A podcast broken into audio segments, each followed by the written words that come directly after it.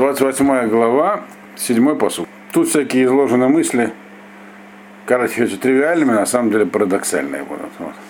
Нам нужно вспомнить седьмой посуд, потому что там несколько посуков потом имеют к нему отношение. Если вы помните, там было написано «То враж олех бетумо ми и кеш э, драхим в его ашир». Значит, лучше быть бедняком совсем, но идти по правильному пути, бетумо, то есть не, не, без ухищрений, чем быть э, таким хитроумным и богатым. Здесь говорится, я напоминаю, что Мальбим объяснял, что здесь имеется в виду начало пути человека. Не вообще весь жизненный путь, а начало пути. То есть начало, скромное начало, когда у человека, у него есть искушение как-то, так сказать, исхитриться и сразу вылезти наверх. Так он говорит, неправильно. Нужно идти, так сказать, пусть скромно начинать, но идти вперед бетумо. Бетумо, э, тмимут, это не означает ешар. Тамим и ешар это не одно и то же.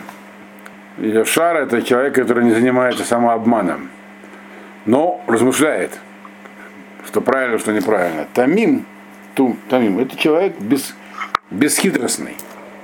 Вот, то есть вообще не, не мудрствует. Вот. Э, пока подробности не нужны. То есть ты Мальман объясняет, что начало, когда у человека скромное начало, но он ведет себя даже больше, чем Миша. Он тамим. То есть вот как э, откуда он знает, как себя вести? По традиции. Вот то, что ему предки завещали, вот Тору соблюдай заповеди, вот так он себя ведет.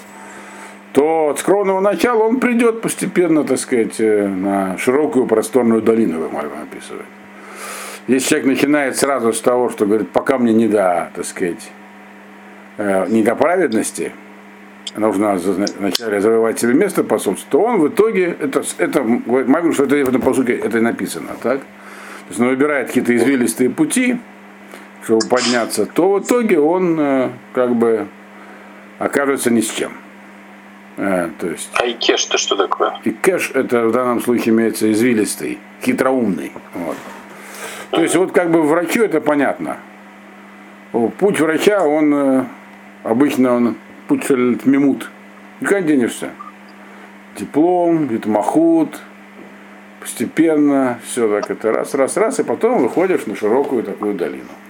Вот если сразу купить себе диплом и заодно получить за деньги Итмахут, то в итоге никого не приведет. Примерно так.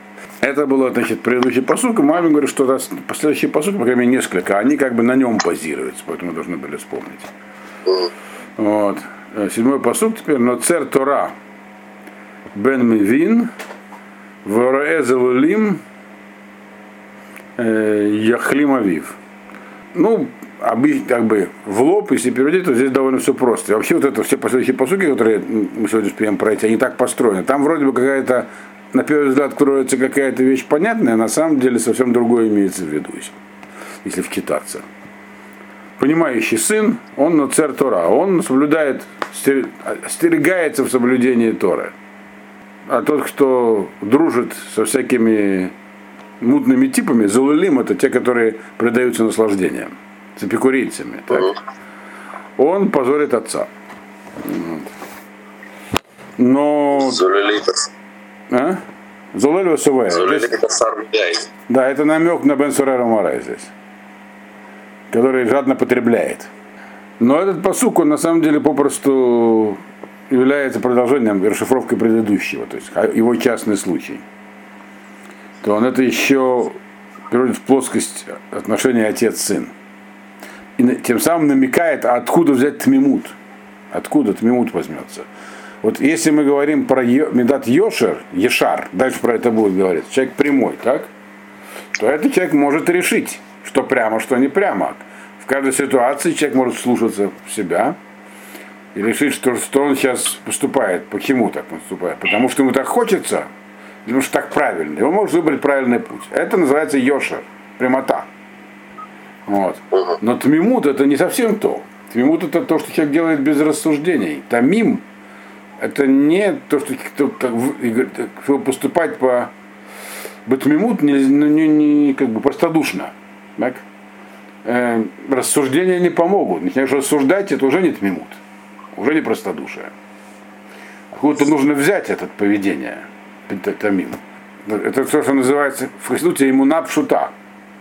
Откуда взять ее? Неоткуда, кроме как по традиции. Поэтому здесь говорится, тот человек, вот, который но цер Тора, вот полученную Тору, он ее строго придерживается, он называется Бен Мавин. Причем здесь он называется не Бен Тамим, сын, не сын такой простодушный, а Мавин, понимающий. Потому что понимание он в итоге получит. Как было сказано в предыдущем посуке.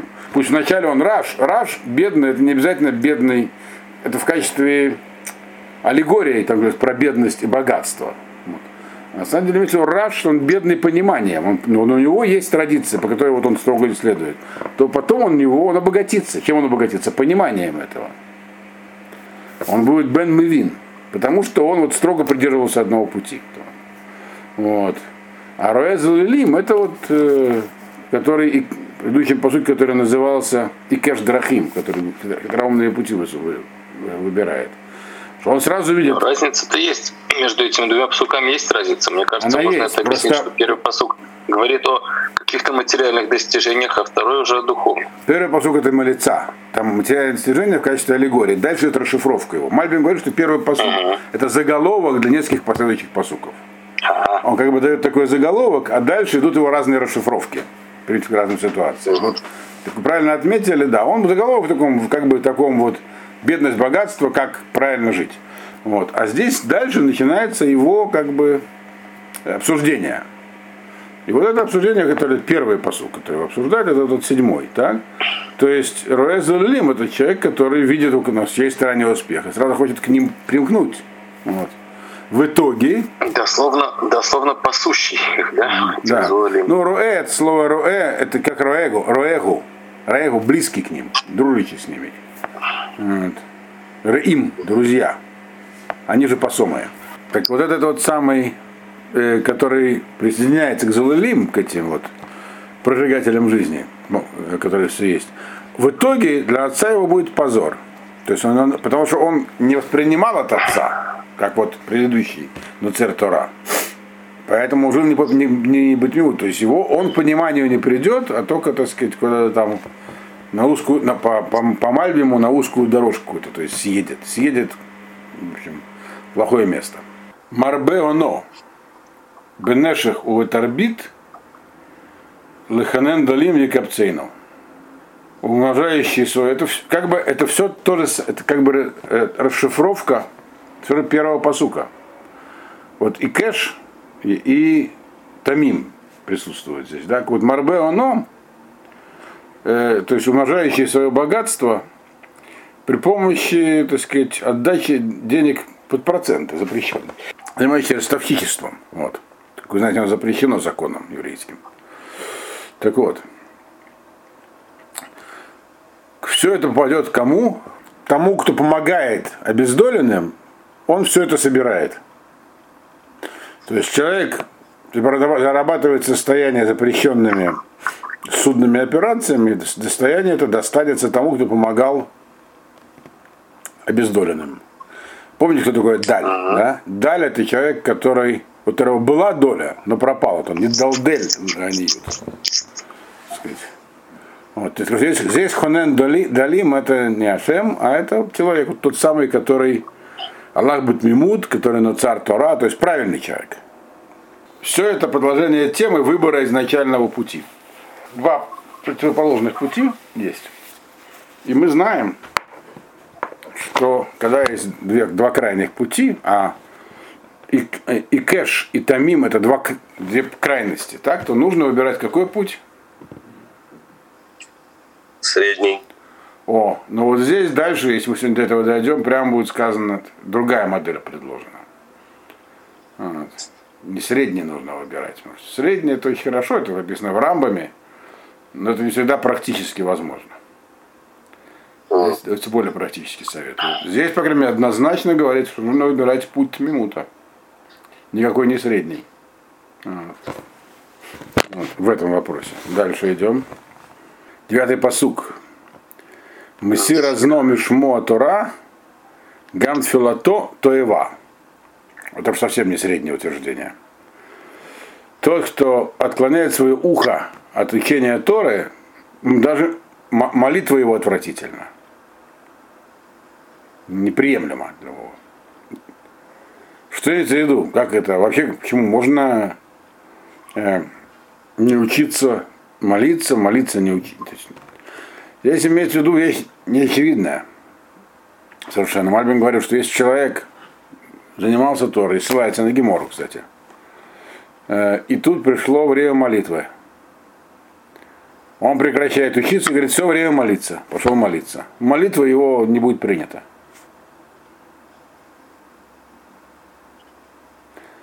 Что это подчеркиваю? Вообще-то это трудно себе представить такую ситуацию. Ну, сидят люди учатся, говорят, Минха, все стоит тут молиться Минху, потом возвращается учиться.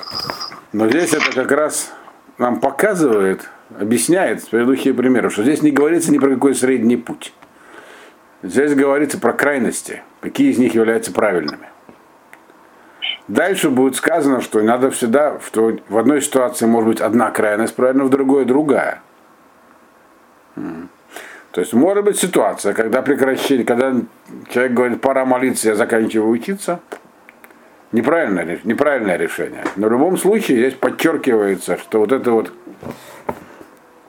Тора, то есть закон, полученный по традиции, седьмой посук, который был, но царь Тора Бен Мавин, это приводят этого сына, который был там такой, тамим, но в итоге начнет понимать, так?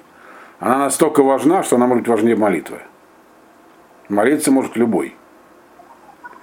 Вот, попросить что-нибудь. А вот это вот воспринимать, восприятие Тора, оно крайне важно, потому что все, что здесь говорилось, говорилось вот во всех этих посуках, это как человеку удержаться на правильном пути. Только, сам, только восприняв это от, э, э, то есть как Тору, как закон, по традиции. Тогда это вот называется тмимут.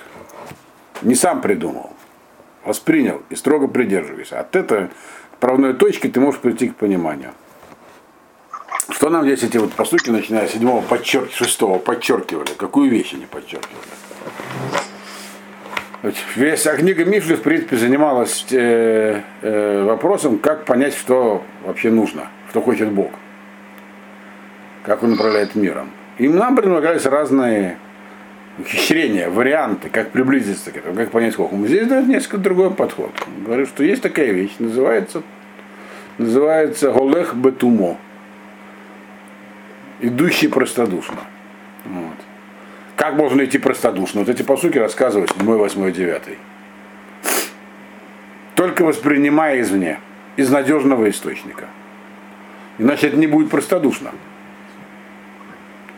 Простодушно означает – сознательно принимать правильный путь от кого-то другого, что сам ты его не знаешь. Вот. Из этого вытекает, что это понимание крайне важно. То есть занятие вот этим процессом воспринятия Тора от кого-то другого, оно важнее всего. И вот такая как бы, даже фраза сказана, оно важнее молитвы. То есть если ты на этом пути остановишься, даже для благой цели – то это благая цель уже не благая. Я понял, но получается, что это, это тумо, оно на самом деле совсем не тумо, а это очень даже серьезная позиция. Ну, она серьезная еще, позиция, она называется понять, тумо, потому что она понять, не что, требует... Что воспринимать нужно от кого-то определенно. О, а это говорится от отца. Условно. То есть, ну, как бы от того, когда ты полностью доверяешь и знаешь, что вот его позиция правильная. Не просто, то есть. Понять, что, понять, что у человека он не может этого понять. Ты должен просто что у кого-то правильная позиция, это тоже серьезная работа. От отца, поэтому он называется отцом. Потому что не каждому это дано, не каждый может быть в такой ситуации. Вот. Здесь подробности этого не даются. Здесь даются только, так сказать, вехи вот этого пути. Дальше. И, им интересно, что Мальбим здесь приводит это Гемору, где говорилось про кого. Рав Ирме, Рава Яцев, Камей Рабизейра, Егия и Дан Цлута. Раби сидел перед, Раби, перед Рабизейра, пришло время, это Гемора, это Гемора Шабас, Дафьют. Значит, пришло время молитвы. Комиссар Раби Ирмия, Кала Рабизера Масир Азнова Хуй. Китурай и Хаей Олам, вот Филай Хаей Шаа написано. По сравнению с Торой, Тфила это Хаей Шаа. Это вещь, которая вот тебе нужна здесь и сейчас. Это против чего-то. Вот. То есть, когда пришло время молиться, он сидел и слушал, так сказать, занятия э, Рабизереб. Встал, пошел молиться. Рабизереб сказал, вот это и называется. Привел, привел, привел этот посук из Мишли. Молитва твоя не совсем то, что надо. Значит, очевидно, по поводу Раби Зейра не было сомнений у него. Десятый посук. Можге Ишарим Бедерехра Бешхуто Уеполь Утмимим и Утмимим на халутов. Сбивающий с толку прямых э, на плохую дорожку, в свою же яму и упадет. А простодушные, назовем их тмимим, они унаследуют только хорошее. Заметьте, здесь вводится новый монах, Ешарим. Ешарим, здесь написано, можно сбить, сбить, сбить с дороги их прямой. Кто такой Ешар? Человек, который не занимается самообманом. Вот он четко, так сказать, всегда свои мотивы анализирует и действует только лучшим шамаем. Так?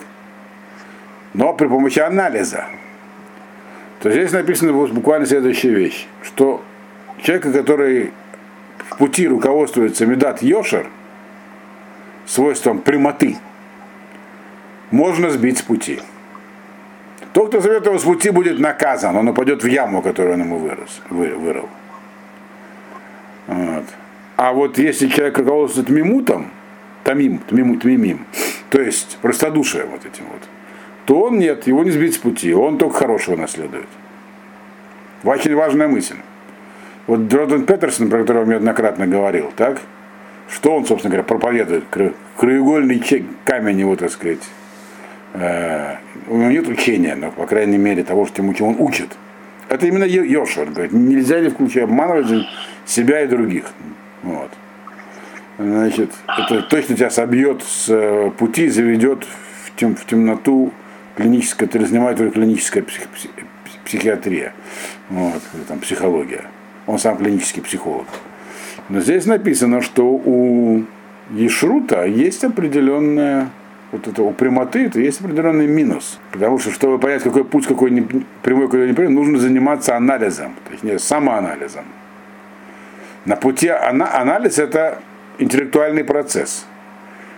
Как только процесс становится интеллектуальным, он уже уязвим могут найтись люди или факторы, которые тебя убедят в том, что э, правильный анализ, он такой-то, вот, а не такой-то. И это может быть неверное убеждение. И тот, кто тебя убедил в этом, или что, что тебя убедил, оно как бы неправильное, оно свой конец найдет. Но ты с пути собьешься. То есть в этом посуке написано, что есть преимущество вот Мимута перед Йошером. Если человек руководствуется тмимутом, то есть вот этим простодушием, полученным от кого-то, как вот Рабирми от Абизеля получал, то он никогда не собьется. Там не сбиться. Он только хороший получит. Понятно? Это то, что я помню, когда я занимался исследованием вопроса, э, разговаривая с хасидами, опрашивая просто хасидов, в том числе и Рабаним. А, собственно говоря, в чем фишка хасидизма? Что в нем есть такого, что вот делает его особенным учением? Вот. Если вы слушали мою лекцию про хасидизм, что никто не мог мне определить, дать никакого определения, в чем, собственно говоря, фишка хасидизма. Что он? Ну, соответственно, такой? что там нет Йошера? Нет. Э, то есть я-то считал, что это социальное явление в чистом виде. Вот. Но один Раф мне сказал, что главное это все-таки эмунат мима в хасидизме. Эмунат мима. Без всяких хитростей и мудростей. Он, правда, был хабадник. Ну, точнее, бывший хабадник, скорее. А что значит эмунат? эмунат Этого он уже объяснить не смог. Этого он объяснить не смог, определения не дал. Вот мима, говорит, как вот ребенок. Он там привел пример каких-то крупных раввинов, которые говорят, благодарен, говорит, такое свойство. Быть тамим, каким бы то ни был ум. Руководствоваться в жизни тмимутом а не своим разумом. И вот я здесь начинаю понимать, что здесь это примерно то, что здесь написано. Быть ешар это, свойство, очень, это свойство. Очень странно, если бы это Это свойство все-таки разума. А быть тамим это что-то другое. Мне эта идея не нравится. А, вам может не нравится, согласен. Но это уже здесь написано. Здесь собраны и дальше в, это, вот в этой главе, потому что читал дальше очень крайние высказывания. Я бы сказал, провокативные. Вот. И этим, поэтому Херу это отдельная часть Мишлей. Это все не включено в основной кодекс Мишлей. Они довольно провокативные. И поэтому я понимаю, могут не нравиться. Но они должны будоражить мозг. Одиннадцатый посук. Хахам Баинав Иш Ашир. Выдаль Мывин Ехкарейну. О, теперь речь пошла про понимание. Мудрец в глазах своих. Человек богатый а вот бедный, э, но понимающий, поймет его суть. Здесь опять для простоты, как я понимаю, Мишлей нам дает все это в терминах бедности и богатства.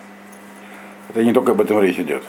Теперь, что такое хахам байнав, мудрец в глазах своих? Это уже, в принципе, было раньше в Мишлей. Это, говорит Мальбим, самая противная вещь, которая только может быть. Это, это хуже ксиля. Всегда это тот, который знает э, э, что-то, но он этому сопротивляется. Знает законы мудрости, но не хочет их выполнять. Потому что его желания его в другую сторону влекут. Это ксиль. Он, по крайней мере, знает и понимает, что он не то делает. Только он борется с пониманием, пытается сказать, что убедить себя и других, что он искренне сомневается, что он себя убедить.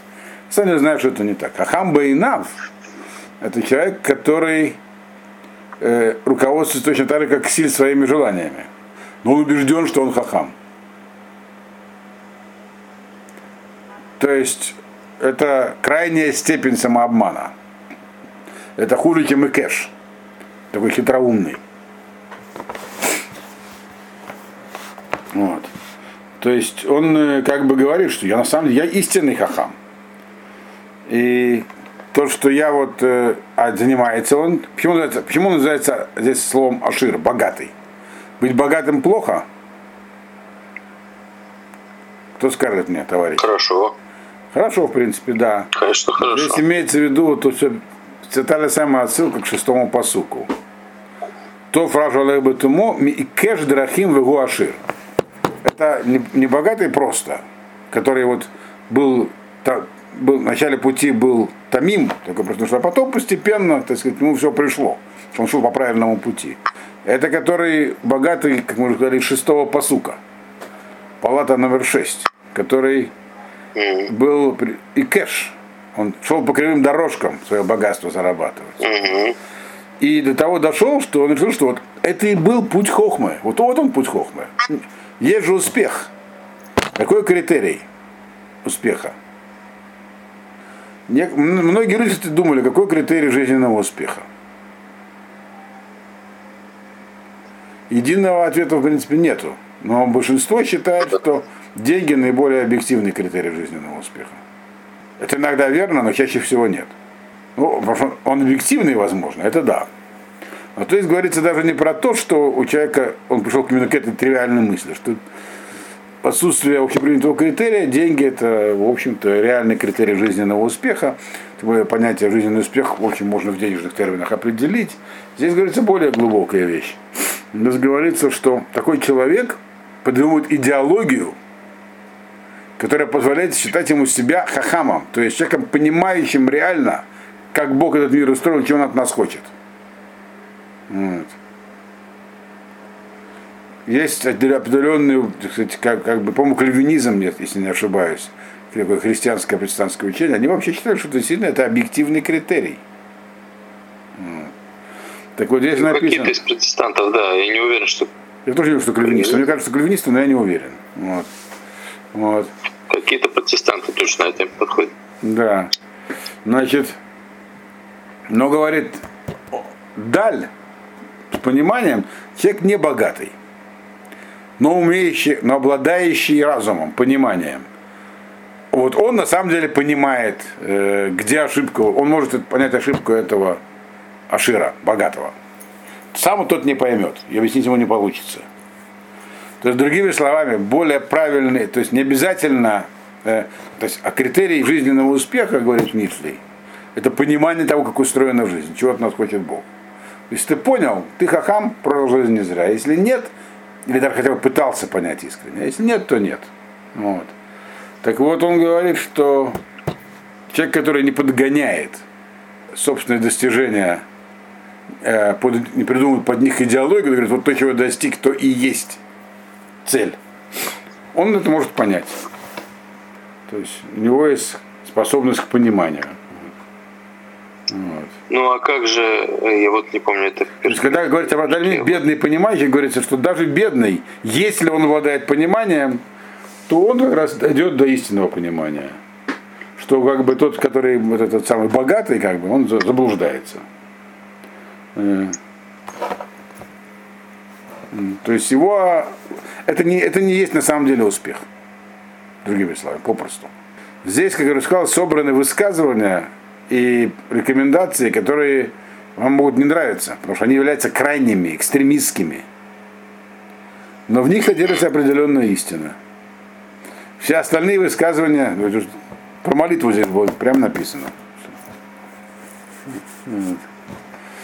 То есть, и все это потому, что здесь, как говорится, говорится про Дерахт Мимут. Дерахт Мимут это крайний, крайний путь.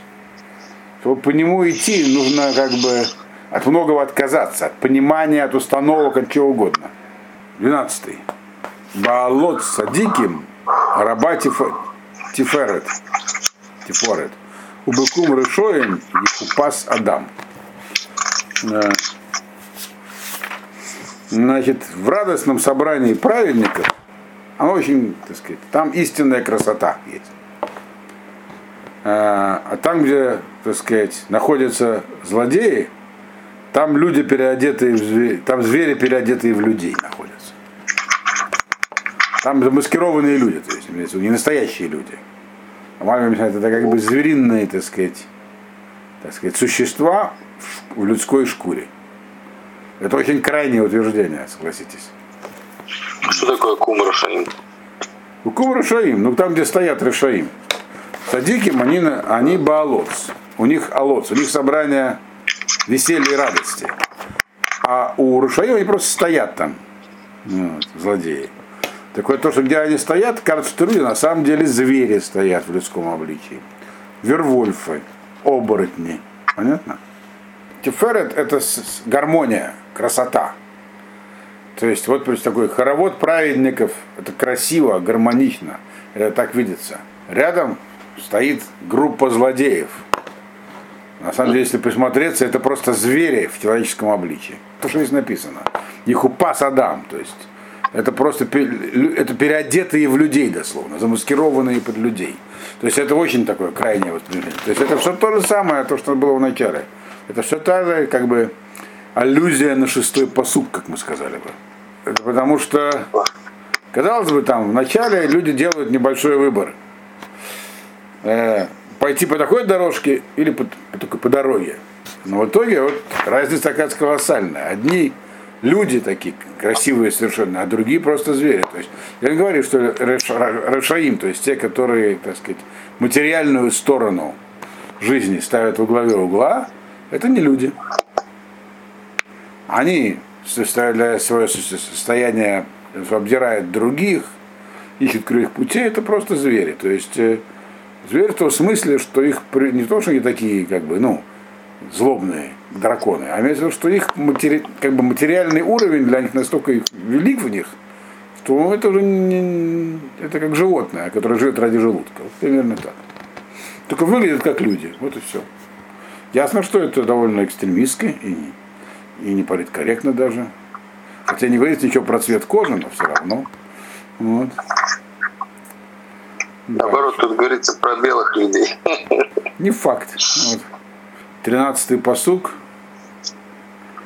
Мехасеп Шаав лоет слиах. Умодева Азев Верухам. Ну, здесь вроде как единственный посуг, где я не нашел ничего такого подтекстного. Вот. Вроде написано то, что тут написано прям. Но с другой стороны, это является логическим продолжением предыдущего. То есть написано человек, который свои, так сказать, грехи, преступления – пытается каким-то образом скрыть, то есть выдает себя за человека, а на самом деле зверь в человеческой, в человеческой шкуре. Век не получится у него. Все увидят, кто есть кто.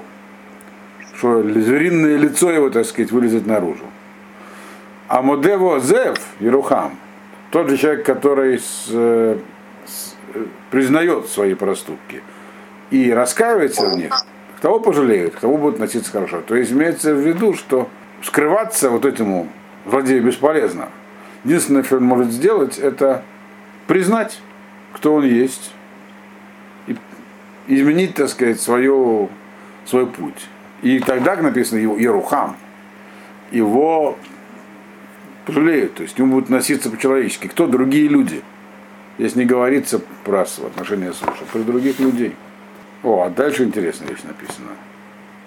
Аши Адам Мефахет Тамид. У Макшели Бо Еполь Бера. Счастлив человек, который всегда в состоянии страха. Странный тезис. Согласен. Я говорю, здесь все тезисы странные, неординарные. Вот. А тот, кто расточает сердце такой суровый, так, он всегда упадет из, из так сказать, во что-нибудь плохое. Да. И поль, и Нашим, это известный, известный тезис. Но здесь есть ключи да, слова «мифахет». Значит, посыл возвращается. Здесь э, ключом, ключом является слово «мифахет», объясняет Мальбин. Потому что, да. в принципе, боящийся в страхе – это похед. А мефахет, он говорит, это биньян пель как мы называем это, он называет его биньян кавед, но имеется в виду, э, ну, как это действие, переносимое на другого. Который держит себя в страхе. Да, мефахед это смо. Да, мефахед это смо, да. То есть не то, что он как бы э, всего боится. Он может и не боится. Но он заставляет себя относиться ко всему, как будто боится. То есть, другими словами, человек, который крайне хипетилен, скрупулезен в своих поступках. Вот. А для чего это нужно? Кому это нужно? Тамим, он уже не анализирует. Он идет по пути, который ему заказали. Он, там очень, единственный путь на нем удержаться, это бояться оступиться. Очень бояться оступиться. Вот. Поэтому, говорит, это и есть этот путь. Счастный человек, который может себя держать в таком состоянии напряжения, чтобы не сделать ни одного неверного шага. А человек, который ему, как сказать, Макшали, ну, это основно жестоко, жестокосердный, то есть он не боится и не, не хочет бояться, так? То есть человек, на которого даже когда обрушивается несчастье, он говорит, При, ладно, превозмогем.